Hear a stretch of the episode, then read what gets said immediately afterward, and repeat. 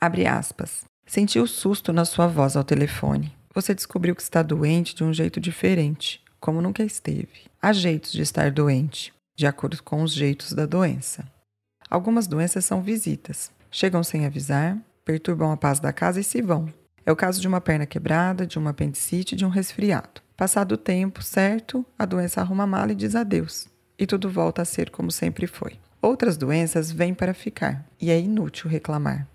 Se vem para ficar, é preciso fazer as pazes com ela. O que a gente faria caso alguém se mudasse definitivamente para nossa casa? Arrumar as coisas da melhor maneira possível para que a convivência não seja dolorosa. Quem sabe pode até tirar algum proveito da situação.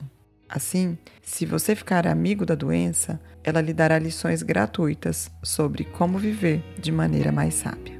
Fecha aspas. Olá, eu sou Ana Carolina Correia, médica psiquiatra em formato inovador de comunicadora.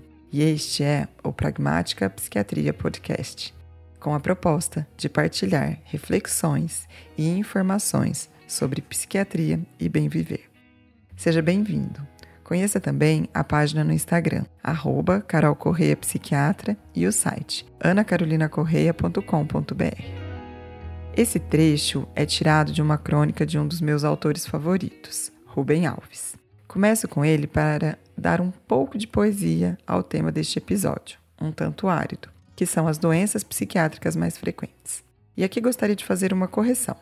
Não falarei das mais frequentes estatisticamente, falarei da minha prática, Sei que ela é uma amostra limitada ao ambiente de um consultório particular, mas é disso a proposta deste podcast. Partilhar o meu cotidiano, que, mesmo sendo um espaço reduzido, já dá um bocado de trocas e informações. Pois bem, lá vamos nós. Começarei pelo processo de adoecimento em saúde mental. As características mais comuns de quem sai do seu equilíbrio emocional para um estado de prejuízos, quando seu jeito passa a funcionar mal, Deste tema, seguirei para as três doenças mais frequentes atendidas por mim nos últimos tempos. O nosso caminho aqui é essa conversa breve, mas que deixe lá seus efeitos reflexivos. Então, optei por separar em quatro etapas. Este episódio mais abrangente, seguidos da trilogia: transtorno de pânico, depressão e ansiedade generalizada. Comecemos. Desequilíbrio. Vou usar aqui um modelo simbólico. Por favor, entendam não é a explicação neurocientífica. É apenas uma forma didática de auxiliar na compreensão sobre coisas complexas de serem explicadas. Pensemos nas nossas necessidades diárias de bem-estar: morar bem, trabalhar bem, amar bem, estar fisicamente bem. Ou seja, ter condições boas para sentir-se emocionalmente estável. Quem aqui está assim? Não sei se minha amostra é viciada, mas eu diria que não é a maioria e que, mesmo quem se encontra neste patamar, ele é sempre transitório. Ainda que façamos muita força para mantê-lo intacto, essa não é a dinâmica da vida. São nos altos e baixos que os aprendizados e amadurecimento vêm. E algumas vezes a doença vem também. Agora pensemos no seguinte modelo: quase um jogo. Que o cérebro possua um estoque de serotonina, usada para fases de adaptação, tipo nossa munição para lidar com o estresse que este estoque aumente quando fazemos coisas que nos equilibram, trazem prazer e energizam, e se esgote nos momentos de desgastes e frustrações. Imagine uma linha em que você habita sentindo-se bem.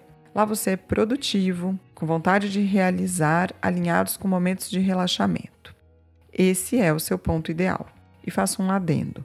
Claro que existem pessoas com doenças mais graves em que esse aspecto raramente acontece, mas a ideia é falar sobre doenças mais preveníveis e frequentes. Pois bem, nessa linha temos uma referência de onde devemos estar. Então, passamos pelos estresses do dia a dia, que enquanto vivermos estarão lá.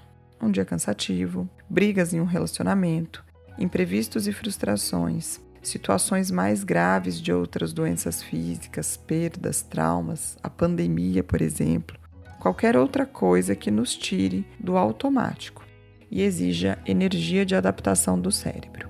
Acontece o tempo todo. Nós temos lá nosso estoque de serotonina, uma reserva emocional que nos ajuda a criar estratégias para voltar àquela maravilhosa faixa de tranquilidade. Seguimos a vida entre altos e baixos, e a tal busca de reequilíbrio. Eis que um dia você passa um estresse e não deu tempo de usar as estratégias para voltar para aquele centro. Na sequência vem mais um tombo, e um outro, e um outro. E quando você se dá conta, a tal linha do equilíbrio está a milhas e milhas de distância.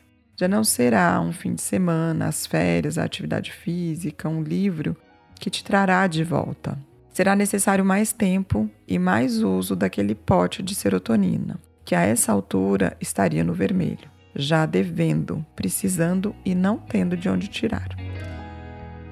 Mas o corpo é essa máquina maravilhosa que vai buscar seu equilíbrio a qualquer custo. E pode ser que, nesse caso de serotonina no vermelho, ele use um outro tipo de estratégia, tipo um cheque especial, daqueles que cobram juros. As compensações mais frequentes nesses casos são a busca de prazer imediato.